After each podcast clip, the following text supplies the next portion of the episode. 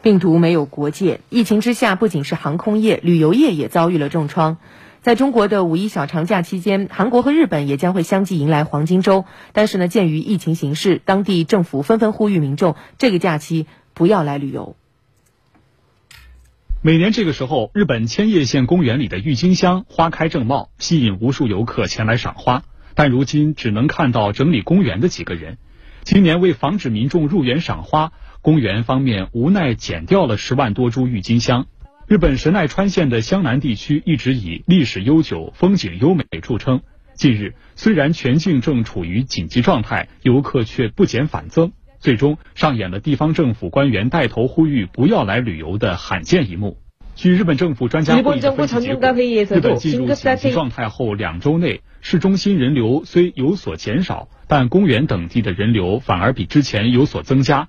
在民众因克制外出而感到疲惫的情况下，怎样熬过为期一周以上的黄金周，愁坏了中央和地方政府。另外，禁止外部人员使用停车场、先测体温后入场等对策也在考虑之中。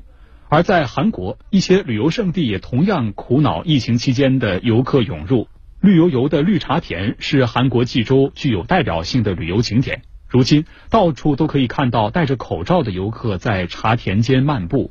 韩国 KBS 报道称，新冠疫情爆发后，来济州旅游的游客日均1.5万人，是去年的一半左右。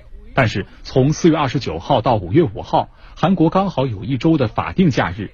韩媒预计，在这一时期赴济州旅游的游客将会大幅增加。据推算，在这个黄金周假期间，赴济州游客将达到18万人，这让济州岛的防疫工作面临严峻考验。韩媒称，在特效药或是疫苗研发出来之前，疫情随时都有可能反扑，呼吁民众克制一下由于居家隔离太久而格外想要放飞自我的心情。